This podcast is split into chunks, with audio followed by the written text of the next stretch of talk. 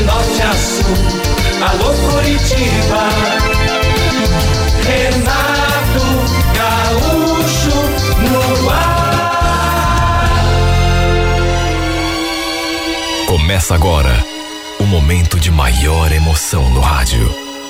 98 FM apresenta A Música da Minha Vida com Renato Gaúcho. Quando eu estou aqui, eu vivo esse momento lindo.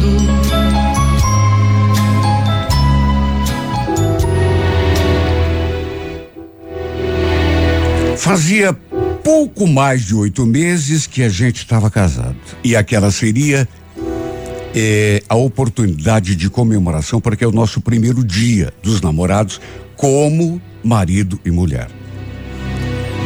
Não dizem que depois do casamento nos tornamos eternos namorados? Pois então. Foi por isso que eu pensei em preparar uma surpresa muito especial para o Jorge quando ele chegasse em casa. Eu tinha certeza de que ele jamais iria esquecer. Aliás, conhecendo o meu marido do jeito que eu conhecia, tinha certeza de que ele também devia estar preparando alguma coisa, alguma surpresa para mim. Romântico do jeito que era, ele estava pensando em algo. Eu não tinha nenhuma dúvida disso. E naquele ano, o Dia dos Namorados caía justamente num sábado. Ele trabalhava até meio-dia, às vezes ficava até um pouco mais tarde, mas me ligou avisando que tinha umas coisas para resolver e que provavelmente acabaria chegando só à noite em casa. Sabe, nem reclamei. Porque assim eu teria mais tempo de deixar tudo pronto para quando ele chegasse. Minha ideia era preparar um jantarzinho bem romântico, com direito a vinho e luz de velas. Comprei também um presente que eu tinha certeza que ele ia adorar. Espalhei pétalas de rosas vermelhas no nosso quarto. Preparei tudo com muito amor e carinho. E aí fiquei só esperando. Banho tomado, cheirosa, pra gente comemorar. Deixei inclusive até um pendrive com uma seleção de músicas bem românticas pra gente ouvir na hora do jantar. Sabe quando você prepara uma coisa com um, um, o máximo de cuidado, assim, em todos os mínimos detalhes? Eu ficava olhando o celular de tempo em tempo e vi que ele eh, tinha acessado o WhatsApp apenas ao meio-dia. Depois não tinha visto mais. Eram cinco horas da tarde quando lhe mandei uma mensagem. Oi, amor, tudo bom? Não vai chegar muito tarde em casa, tá? Para minha surpresa, ele nem visualizou a mensagem. E à medida que o tempo foi passando, ele não visualizava, naturalmente que eu fui ficando ansiosa, nervosa. Até ligar eu liguei para ver se estava tudo bem. Só que chamava até cair e ele não atendia. Deu seis horas da tarde, escureceu, seis e meia, sete horas, sete e quinze, sete e meia, oito horas e nada desse homem. Foi quando eu comecei a ficar, além de impaciente, nervosa, preocupada mesmo. Até porque nem as ligações ele estava atendendo. Eram oito e vinte da noite quando escutei aquele barulho de carro lá fora. Dei graças a Deus, respirei até aliviada quando olhei pela janela e vi ele estacionando o carro. Só que eu notei que tinha um, algo errado, apesar de escuro. Eu percebi que o carro dele parecia estar amassado e com o para-brisas quebrado.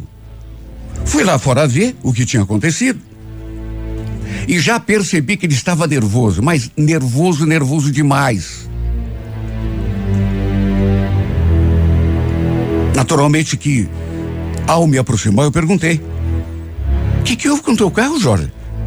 Olha, eu nunca tinha visto o meu marido tão irritado daquele modo. Só que ele não dizia coisa com coisa. Né? Ficava resmungando, falando para dentro, em vez de se explicar, de, de, de me contar o que tinha acontecido. Quando finalmente conseguiu falar alguma coisa que dava para entender, fiquei ainda mais nervosa do que já estava. Lembro dele falando. Sofreu uma tentativa de assalto. Queriam levar o carro, tentaram me bater. O diabo. Olha, não sei como consegui sair vivo. Olha só o estrago que fizeram no carro. A gola da camisa dele estava rasgada. Como se alguém o tivesse puxado com toda a força. E vi que ele tinha também uma marca de arranhão assim no pescoço. A marca estava bem vermelha, com eh, eh, vestígios de sangue. Olha, eu me senti tão mal quando vi o estado em que ele estava, o estado do carro também. Pedi que ele me explicasse com, com mais detalhes o que tinha ocorrido.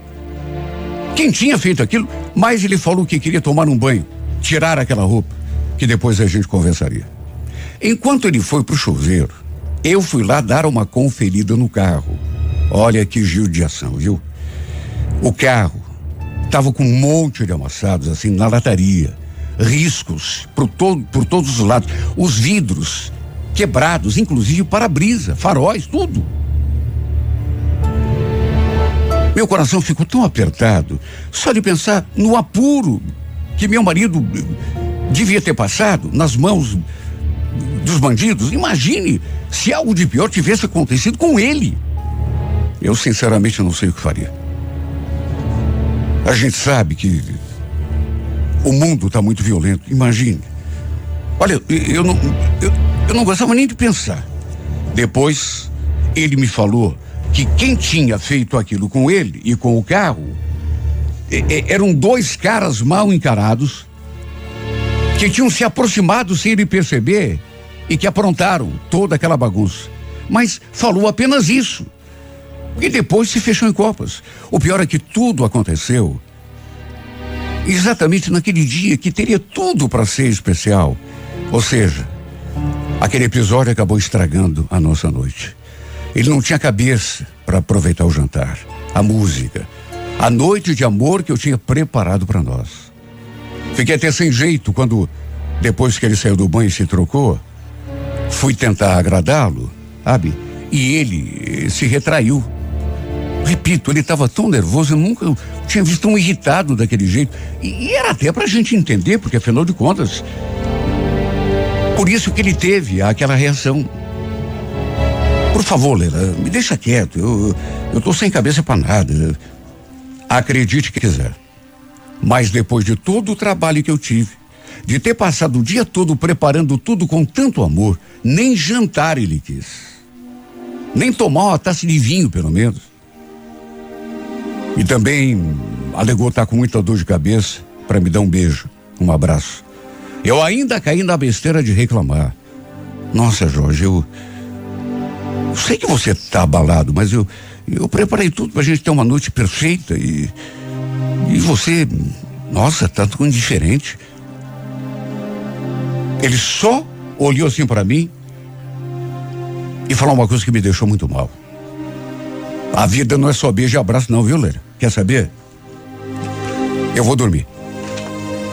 Falou e foi na direção do quarto. Eu não consegui nem lhe dar o presente que eu tinha comprado. Só eu sei a minha frustração.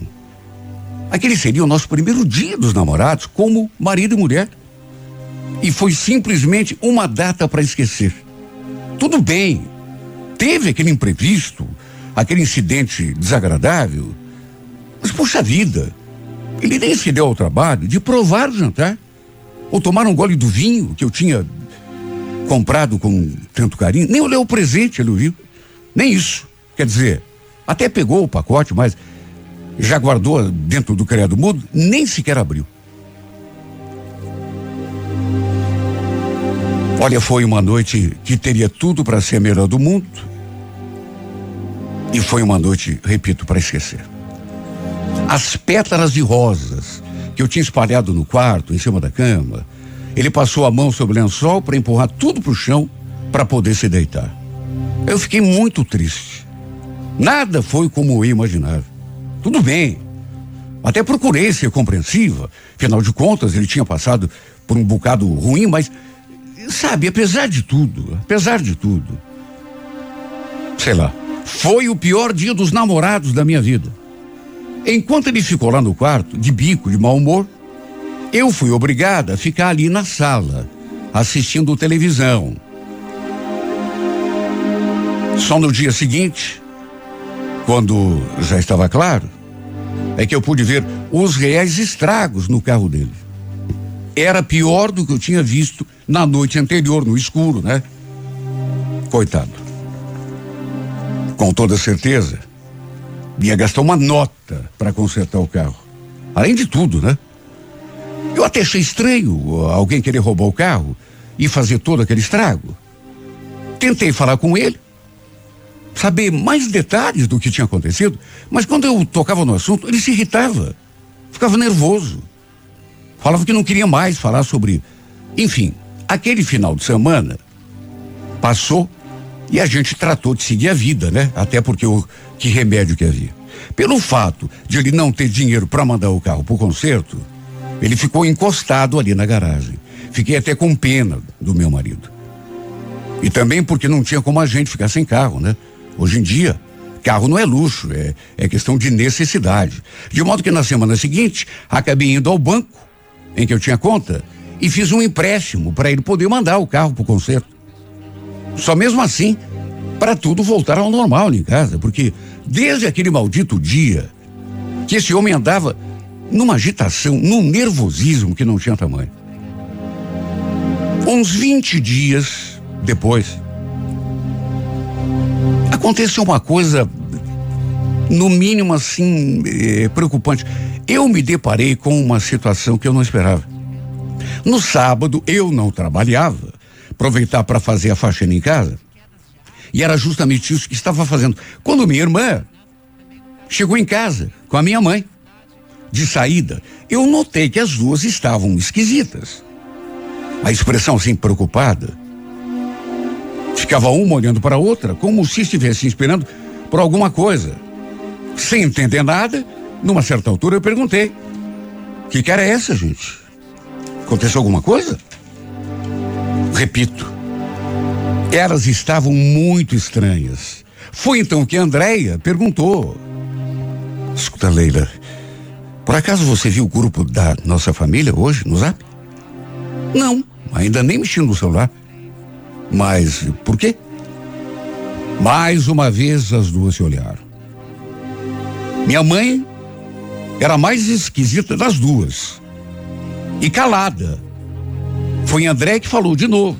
Olha, Leira, você vai precisar ser forte, viu? Porque postaram uma coisa lá meio chata sobre o Jorge coisa chata sobre os.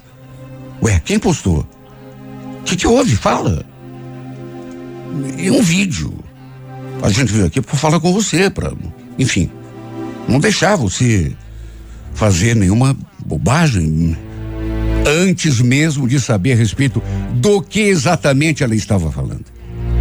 Eu já comecei a tremer. Eu tinha deixado o celular carregando no quarto desde que levantei da cama. Nem tinha visto as mensagens que tinha recebido, muito menos nos grupos dos quais eu fazia parte. Tremendo, já pensando no pior, as pernas falseando, eu fui na direção do quarto e peguei o aparelho. Fui conferir o tal vídeo que, segundo minha irmã, alguém tinha postado no grupo da nossa família, no WhatsApp. As duas vieram atrás de mim, me pedindo calma. Enquanto eu fuçava no celular, elas ficaram ali na porta, me olhando, preocupadas.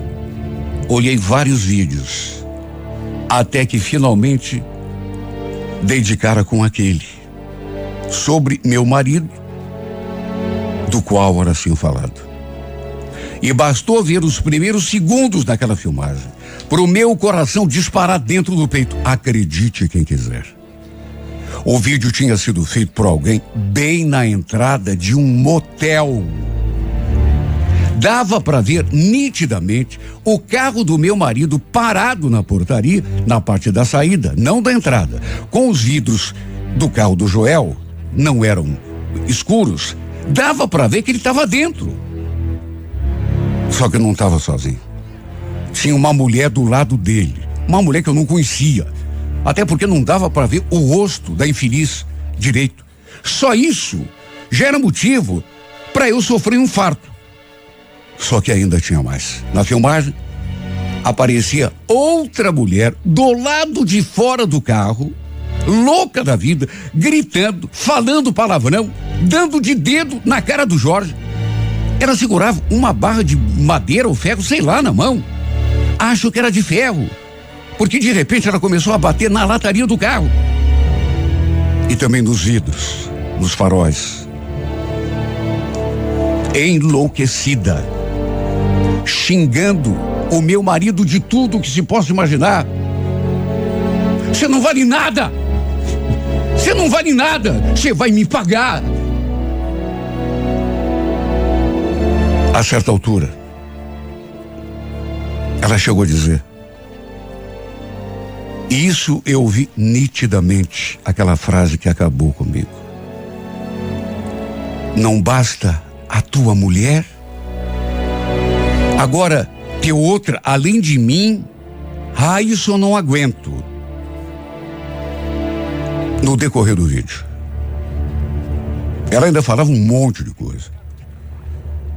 Só que não era preciso ser muito esperto, ouvir mais do que eu já tinha ouvido, para entender o que tinha acontecido. Meu marido tinha levado uma mulher para o motel e uma terceira mulher tinha descoberto, ido lá, para frente do motel, tirar satisfação com ele, ou seja, o infeliz tinha duas amantes. Alguém que estava ali na entrada do motel deve ter visto a confusão, achado engraçado e filmado tudo. E além de filmar, ainda botou o vídeo na internet. E como costuma acontecer, se espalhou como fogo ao vento, né? A pessoa que fez a filmagem, inclusive, dava para ouvir, ela eh, ria. Sabe? Achava graça da cena que estava gravando. Já que não tinha nada a ver com ele ou com alguém que ele conhecesse, né? Depois, na filmagem, aparecia o Jorge saindo do carro tentando tirar aquela barra de ferro das mãos daquela mulher. E depois disso o vídeo foi encerrado.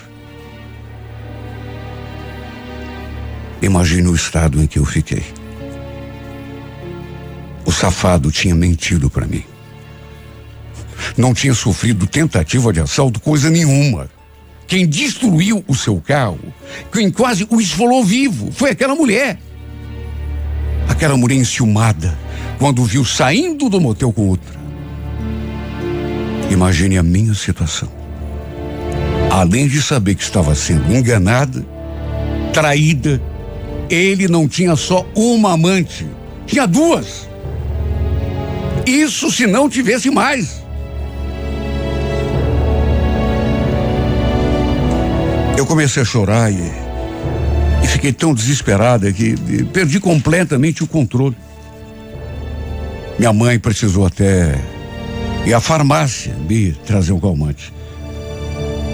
E é claro que o Jorge também já devia ter visto aquele vídeo, até porque também fazia parte daquele grupo. E mesmo que ainda não tivesse visto, ele com certeza acabaria vendo. Tremendo, chorando, revoltada, liguei para ele na mesma hora, mas ele naturalmente não atendeu. Aí mandei mensagem, usando um monte de palavrões, coisas que saíam da minha boca assim sem que eu pudesse evitar. Falei que já sabia de tudo. Enfim, desabafei. Ele viu as mensagens, só que não teve dignidade de responder. Aliás, quando chegou em casa, não teve coragem de me olhar no olho, nem de abrir a boca para me dar uma explicação.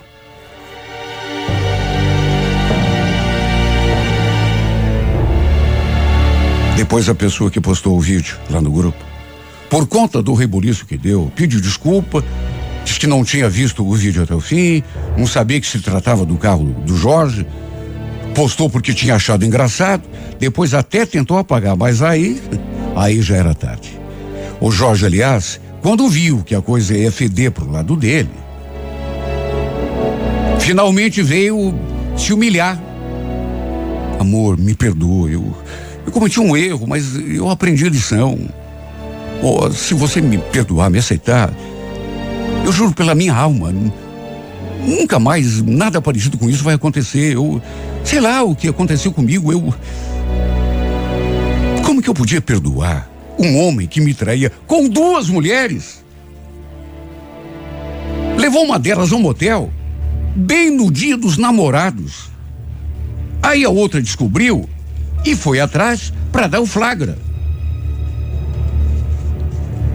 Lembro dela falando, enquanto metia aquela barra de ferro na lataria dos vidros. Você não vale nada, Jorge. Me trair com essa mulherzinha, bem no dia dos namorados. Já não chega a tua mulher e eu sou obrigado a aguentar. Nunca!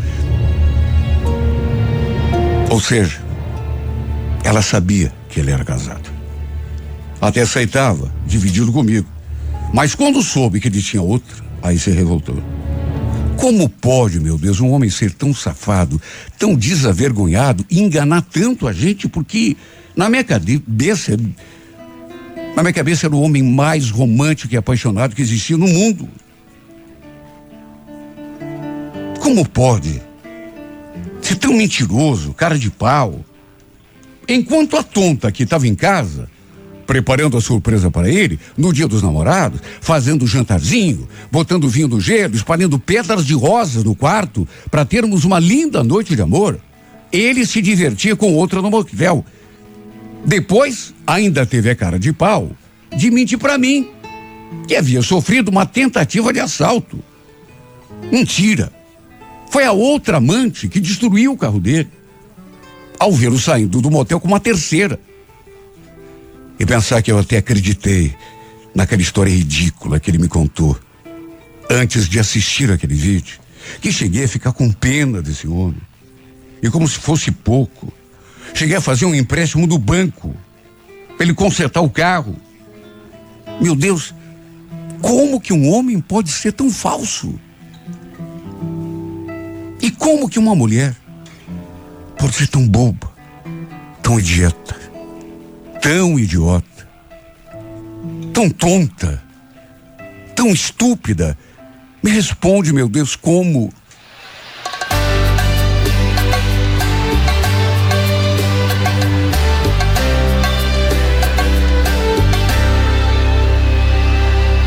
Diz que pensa tanto em mim, que tá querendo me ver. Diz que tá me lembrando bastante. Acredito em você. Tô sabendo de tudo, tô lendo seus recados, minhas fotos que você curtiu, tô seguindo você. E aí, o que é que a gente vai fazer? Diz aí, se você quer eu também, tô querendo você. sorrisos por aí, você querendo o meu. Tantos olhares me olhando e eu querendo o seu. Eu não duvido, não, que não foi por acaso. Se o amor bateu na nossa porta, que sorte a nossa. Tantos sorrisos por aí, você querendo meu. Tantos olhares me olhando e eu querendo o seu. Eu não duvido, não, que não foi por acaso. Se o amor bateu na nossa porta, sorte a nossa.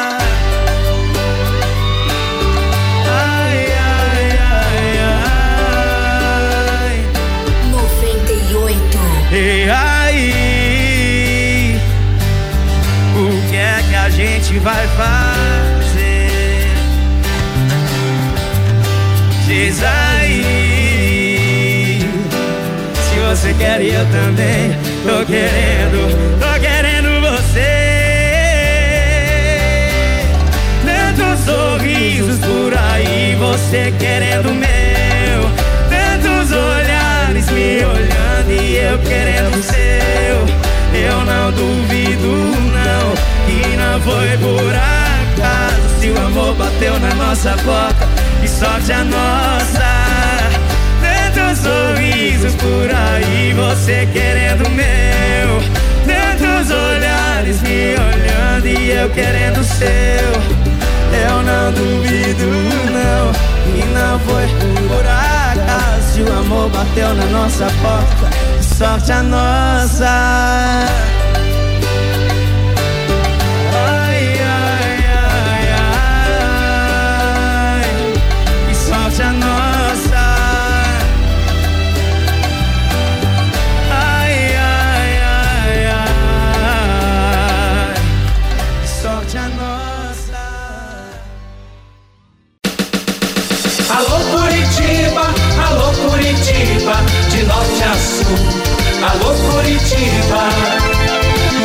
Renato Gaúcho no ar.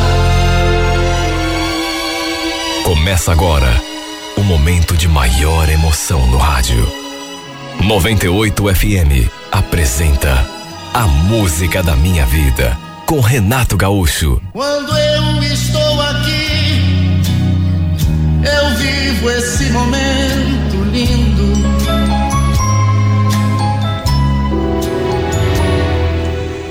Fazia só alguns meses que estávamos morando ali naquela casa. Eu era separado, não tinha filhos, mas antes de me separar, morava com a minha esposa numa casa que pertencia à família dela, de modo que depois do divórcio, me vi obrigado a sair de casa. Desde o começo, minha mãe morava ali com a gente, e claro, eu a levei comigo assim que aluguei aquela outra casa. Depois que a gente mudou, minha mãe acabou fazendo amizade com a vizinha do lado, logo na primeira semana. A Estela parecia ser uma mulher assim bem bacana. Morava ali na casa do lado com o segundo marido. Era uma mulher madura. Devia ter uns 48, 50 anos no máximo. Aliás, a idade da minha mãe. Mas sabe aquela pessoa bem eh, cuidada? Pelo fato de ela e minha mãe terem se tornado amigas, volta e meia ela aparecia ali em casa eh, para fazer visita conversar com a mãe. Eu chegava, cumprimentava, mas ia direto para o meu quarto para deixar as duas à vontade. Um dia, minha mãe veio comentar comigo. Você sabe o que foi que a Estela falou hoje? Que nunca vi um rapaz tão bonito como você que a tua mulher devia ser uma tonta para querer se separar, viu? Deixar você dando sopa por aí. Ela falou isso, mãe. Pior que falou. Com essas palavras, aliás. Na verdade, eu nem, nem sabia, nem eu mesmo tinha conhecimento do motivo pelo qual eu tinha me separado da minha ex-mulher. Na verdade, do motivo que a tinha levado a se separar de mim. Porque a decisão foi dela. Sabe, não dava para entender porque a gente gostava, pelo menos no começo. Imagine, nosso casamento não durou nem dois anos, é muito pouco tempo, convenhamos. Teve gente que falou que foi a presença da minha mãe o que atrapalhou o nosso relacionamento. Mas quer saber? Eu acho que não. Até porque as duas se davam bem. Minha mãe sempre foi uma pessoa assim muito tranquila, sossegada. Tem sogra que faz de tudo para atrapalhar a vida da esposa do filho, né? Mas nunca foi o caso, isso eu juro, da minha mãe. Pelo contrário, ela também ficou triste com o fim do nosso casamento. Bom, de qualquer maneira, acabou não dando certo. Depois de dez meses separados, para mim já era a página virada. Enfim, Voltando ao assunto da minha vizinha, eu nunca tinha trocado mais do que duas palavras com ela. A gente, na verdade, só se cumprimentava. E olhe lá, e ficava tudo por isso mesmo. Um dia, no entanto, ela achou o meu perfil numa rede social e mandou uma solicitação de amizade. Eu adicionei, normalmente, como faria com qualquer outra pessoa. E volta e meia, ela me mandava alguma mensagem. Enfim, até que um dia, além de curtir uma foto minha, que eu tinha postado muitos anos atrás, ainda no meu tempo de solteiro, ela ainda fez aquele comentário: Nossa, Rubens, Esse teu sorriso é de desmontar qualquer mulher, sabia? Você tá lindo nessa foto. Olha, apesar daquilo que a minha mãe já tinha me falado, achei meio estranho aquele elogio. Porque, convenhamos, era uma mulher casada. Pela minha mãe, eu já sabia que o Jaime era o seu segundo marido. E o detalhe, ela também não tinha filhos do primeiro casamento. Achei estranho, sabe? Ela me mandar aquela mensagem pública, né? Imagine se o marido dela vê uma coisa daquelas. E eu também não tinha contato com ele, aliás, pouco via. Por isso, achei melhor ficar na minha. Nem reagi àquele comentário. Mas, é como eu já disse, volta e meia, ela mandava alguma coisa. E quando eu fazia uma postagem, fosse ela qual fosse, ela era sempre a primeira a curtir. Parece até que ficava ali de prontidão, esperando por uma postagem minha. Nessa época eu trabalhava num escritório de contabilidade. E tempos depois, quando chegou o período de entregar a declaração do imposto de renda, eis que ela apareceu ali em casa e puxou o assunto comigo. Quis saber se eu realmente mexia com ah, aquele assunto e se eu podia fazer a declaração deles, dela e do marido. Falei que sim. Uma boa. E ela então pediu o número do meu celular para que a gente pudesse conversar a respeito. E de fato, conversamos muito sobre o assunto. Inclusive o Jaime, marido dela, participou das conversas, até porque eu fiz a declaração dele também. As reuniões para eles me passarem os papéis aconteceram todas ali mesmo na casa deles. Bom, até aí tudo bem, normal. Mas algum tempo depois, para minha surpresa, eis que a Estela começou a me mandar mensagens. No começo, mensagens assim de bom dia, boa tarde. Mas, um determinado dia, pro meu espanto, Eis que ela me mandou uma foto dela, uma selfie. Eu abri aquela foto e pensei comigo, ué, o que, que essa mulher tá mandando fotografia dela? Sabe, ela já tinha feito coisas parecidas e, enfim, mandado recados assim mais pessoais, mas de qualquer maneira, eu achei estranho porque, enfim, a, a, a questão do marido do casamento deles, né? Mas não falei nada. Junto da foto, ela ainda escreveu que o dia de hoje seja maravilhoso e repleto de conquistas. Vez ou outra, ela mandava uma foto dela depois dessa primeira vez. Aliás, depois, ela até colocava essa mesma foto no seu status. Juro, nunca comentei nada Nunca fiz nenhuma pergunta. Até que um dia, ela estava ali em casa, de conversa com a minha mãe. Aí eu cheguei e ela puxou assunto comigo. Minha mãe aproveitou e foi à cozinha preparar um chá. E foi bem nessa hora que a Estela comentou: Não vou mandar foto minha para você. Você nunca comenta, nem fala se eu tô bonita. Imagine como que eu fiquei, né? Diante daquela provocação completamente sem graça. Não soube nem o que falar. Fiquei olhando para ela com aquela cara de bobo. Me vi forçado a fazer um elogio. A dizer que ela estava bonita nas fotos que tinha mandado. Na verdade, não era mentira, nem exagero. Porque ela era mesmo uma mulher assim bonita, bem cuidada. E quando eu falei aquilo, fiz aquele elogio, ela se abriu no sorriso. Mas ficou nisso. Logo eu tratei de me tocar no meu quarto para ela poder ficar ali à vontade conversando com a minha mãe. Só que para minha surpresa, eu ali no quarto, assistindo televisão, eis que de repente o meu celular tocou e era uma mensagem dela. Vem aqui na sala tomar um chá e conversar com a gente. Sabe, não tive como não ir. E sei lá. Mas essa mulher ficou me olhando de um jeito que não deixava dúvida.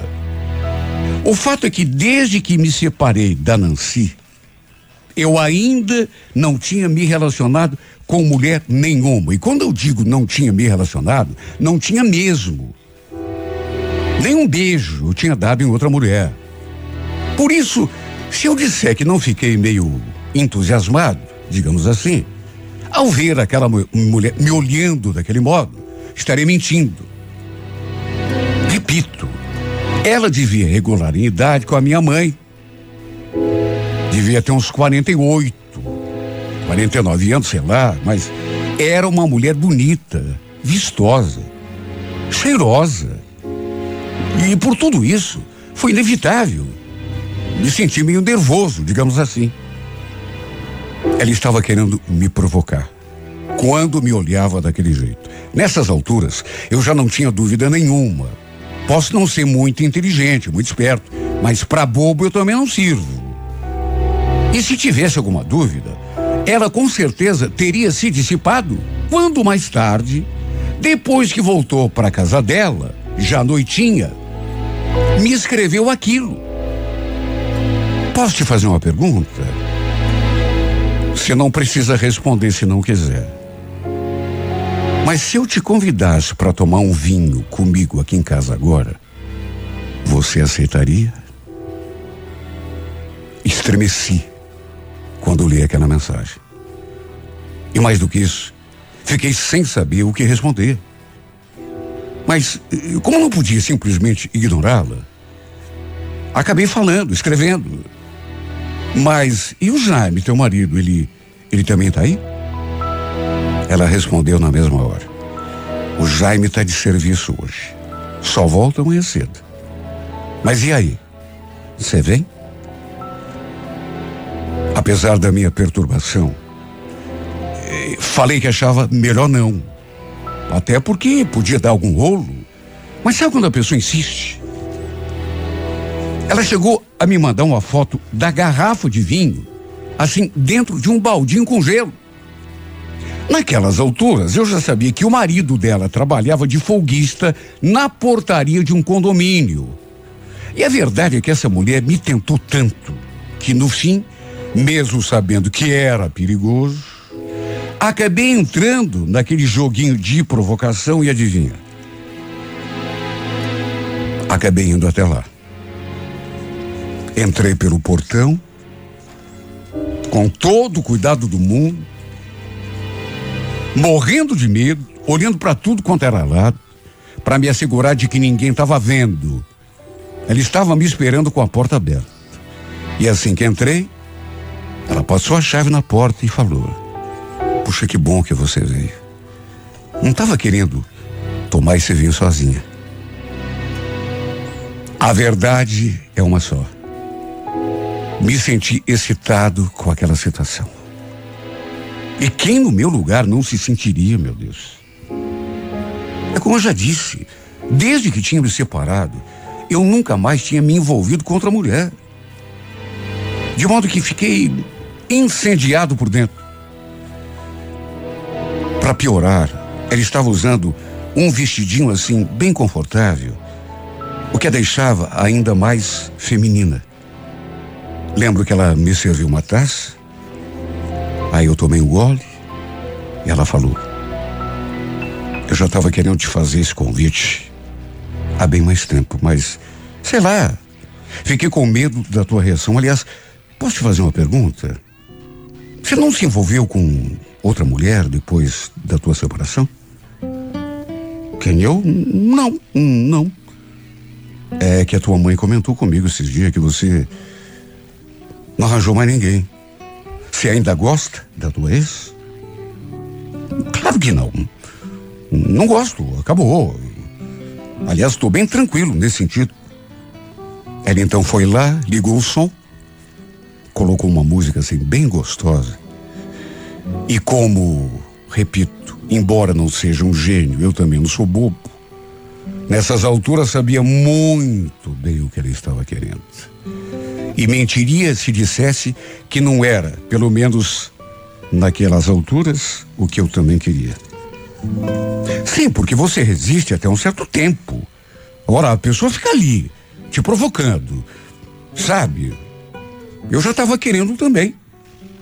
Por isso, mesmo com aquele receio, fui entrando naquele joguinho, dando mostras de que também queria. E não demorou muito para a gente se atracar num beijo. E aí as coisas começaram a esquentar. Pelas tantas, no meio de um beijo, ela me pegou assim pela mão e foi me conduzindo pelo corredor até o quarto. E foi quando entramos naquele quarto que eu tive aquela surpresa. O quarto, juro, parecia uma suíte de motel. A cama era redonda. Acredite quem quiser, até espelho tinha nas paredes. Inclusive no teto. Uma das paredes, aliás, era toda de espelho. Ou seja, me senti como se estivesse no hotel. Sei lá. E isso acabou me deixando ainda mais excitado do que eu já estava. O fato é que até aquele medo sumiu da minha cabeça. Quando a gente começou a, a tirar roupa um do outro e foi só alegria. Era a primeira vez que eu me envolvia com uma mulher depois da minha separação. E isso já fazia quase um ano. Imagine minha fome.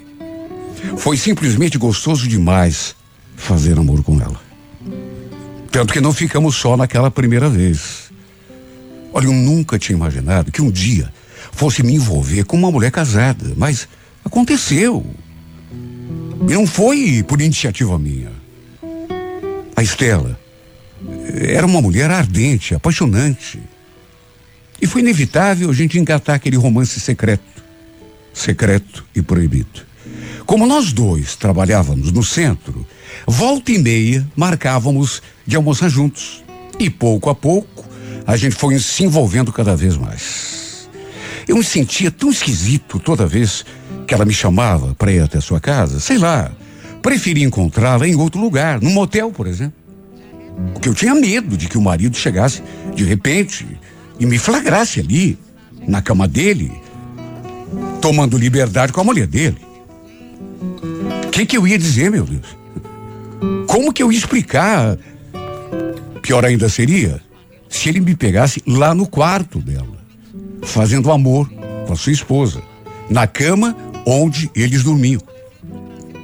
Só que ela, bem ao contrário, pare...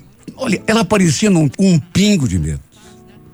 Aliás, chegou a dizer que não tinha perigo nenhum e que preferia até se encontrar comigo ali mesmo, na sua casa, porque assim a gente não gastaria dinheiro com motel. Olha, chegou num ponto que eu já sabia até os dias em que o Jaime trabalhava. Assim podíamos ficar mais tranquilos ali na casa dele. O detalhe, eu pulava o muro na parte de trás do terreno para ir à sua casa. Até para não ficar dando bandeira, né? Correndo o risco de entrar pelo portão e acabar sendo surpreendido por algum vizinho, bisbilhoteiro. Que a gente sabe que sempre tem. Até que um domingo, ela me mandou uma mensagem e eu li assim aquela mensagem e fui até a sua casa. Fomos direto para o quarto. Repito, o quarto parecia uma suíte de motel. Espelho para todo lado. E como eu já disse, tinha também uma parede que era toda de espelho. A parede ficava bem de frente eh, com a cama. Estávamos ali nos amando, quando de repente eu escutei um ruído e o barulho vinha justamente ali, de dentro do quarto. Sabe, era como se, sei lá, não estivéssemos ali sozinhos. Teoricamente estávamos, mas de repente aquele ruído E olha, eu escutei aquele barulho e repito, a sensação é de que vinha de dentro daquele quarto. Como se houvesse alguém ali. E foi então que, para minha surpresa, ouvi aquele barulho de vidro se quebrando. Na verdade, não era nenhum vidro, era o espelho. Repito, uma das paredes era toda espelhada. E foi justamente esse espelho que se quebrou. Acredite quem quiser. Atrás do espelho havia uma espécie de espaço secreto. E pro meu espanto, aliás, pro meu desespero, ali naquele espaço secreto estava justamente o marido da Estela.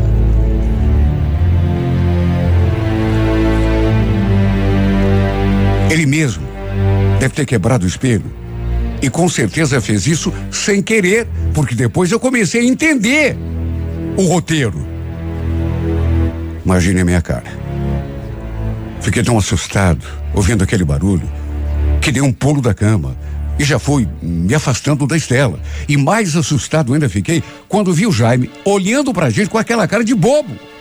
Naquele espaço secreto que ficava atrás do espelho.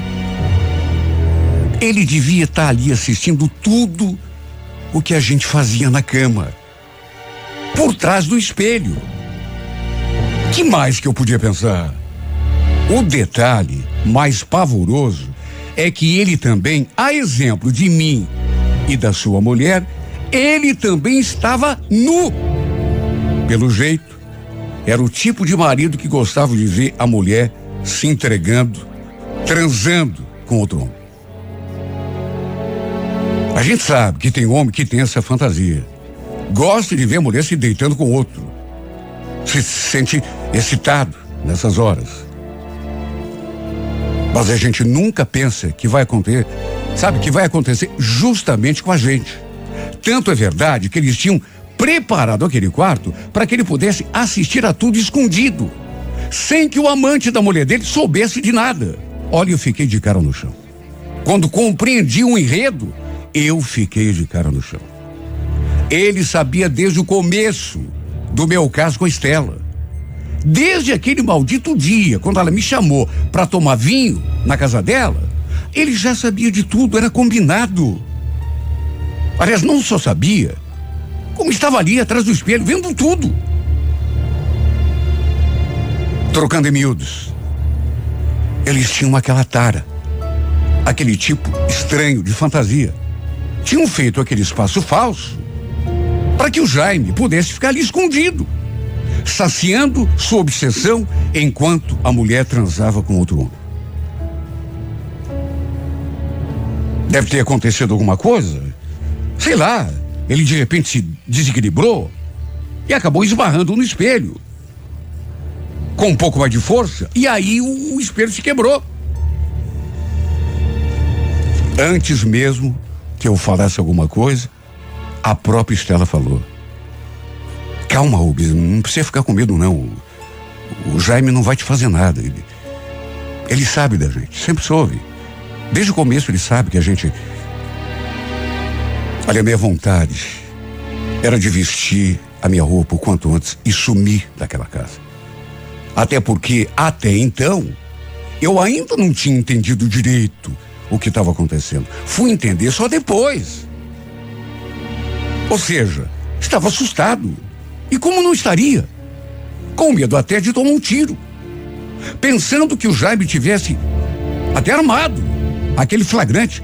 Ela ainda me contou que os dois costumavam frequentar um clube de swing, troca de casais, mas que somente ela se envolvia com outro homem.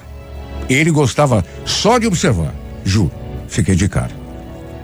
Sei que existe esse tipo de coisa, mas é aquilo que eu já falei. A gente nunca espera que aconteça logo com a gente. A Estela ainda pediu, Rubens, agora que você já sabe de tudo, te peço, não se afaste de mim, porque eu eu tô gostando de você de verdade.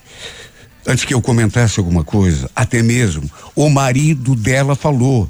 Era uma cena, para mim pelo menos, bizarra. Porque ele também falou praticamente a mesma coisa. Escuta a Estela, Rubens. E, e, por favor, que essa história aqui fique só entre nós, tá bom? Foi a situação mais estranha de toda a minha vida. Repito, Eu já tinha escutado história de homens que gostam de ver a mulher com outro na cama. Mas nunca imaginei que justamente eu fosse fazer parte de uma situação assim. A gente nunca espera, né? Só que, sabe, eh, não sei nem como explicar, mas não é a minha praia. Tanto não é que aquilo, sei lá, me incomodou. E eu acabei tirando o corpo fora. Cheguei a dizer que até respeitava o tipo de vida que eles levavam, mas que me deixassem fora daquilo. Imagine. Se eu soubesse que tinha alguém atrás daquele espelho, ele vigiando o que a gente fazia ali naquela cama, observando tudo, jamais teria entrado naquela casa. Jamais. Aliás, eu acho que, que até se tentasse, eu não conseguiria faz, fazer nada com a mulher dele se eu soubesse que tinha alguém espiando. Coisa esquisita, meu Deus. Imagine transar com plateia. Não vou negar que senti falta da Estela depois que me afastei. Inclusive, várias vezes pensei até em voltar atrás quando ela me provocava. Sim, porque ela não sossegou. Vivia mandando mensagem, falando que estava com saudade de mim. Precisava me ver, sentir meu cheiro, não sei mais o que. Olha, vontade de estar com ela eu até tinha, e muita. Mas sabe, não, não pegou bem aquela brincadeira. Aquilo era uma obsessão, uma coisa de doido. O pior é que ela me marcou, isso eu não posso negar. E me marcou tão profundamente que sinto até um apontado no peito toda vez que a vejo na rua. Juro. Antes de eu descobrir essa história toda, eu, eu cheguei a pensar, no auge da excitação, que ela pudesse ser só minha. Juro, cheguei a imaginar ela se separando do marido para ficar comigo. E no fim, descubro que ela era uma depravada. Os dois, aliás, eram, né? Aliás, ele mais do que ela. Dois pervertidos. Coisa de gente doida.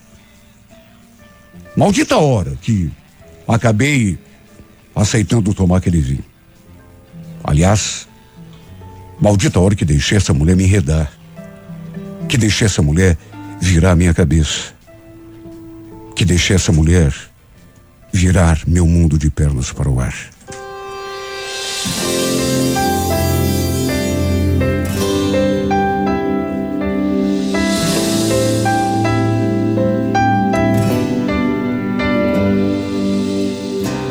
Para de mandar mensagem carinhosa no meio da noite pra provocar. Para de falar de mim pros seus amigos, inventando assuntos pra me elogiar. Para de se preocupar com os meus problemas, sua vida é corrida, tem do que cuidar. Para de beijar do jeito que eu adoro, que eu não tô podendo me apaixonar. E se eu gostar, e aí você me aceita pra vida inteira. Já imaginei aqui nosso apartamento e os filhos crescendo. Eu acho que a gente se apaixonou e o beijo da gente me viciou. Parece que a gente já tá dependente do outro. Isso é amor. A vida mudou. E a nossa história só começou. Parece que a gente já tá dependente um do outro. Isso é amor. Oh, oh, oh, oh, oh, oh, Isso é amor.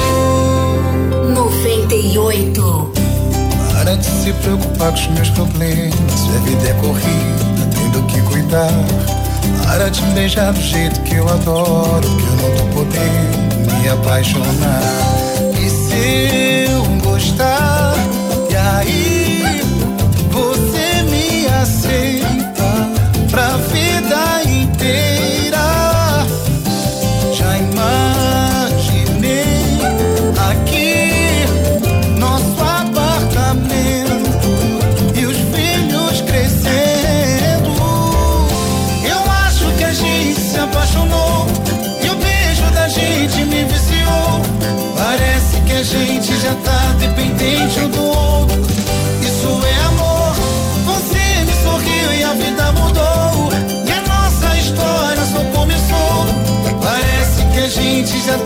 independente eu do outro. Isso é amor. Eu acho que a gente se apaixonou. E o beijo da gente me viciou. Parece que a gente já tá dependente um do outro. Isso é amor. Você me sorriu e a vida mudou. E a nossa história só começou. Parece que a gente já tá dependente um do outro.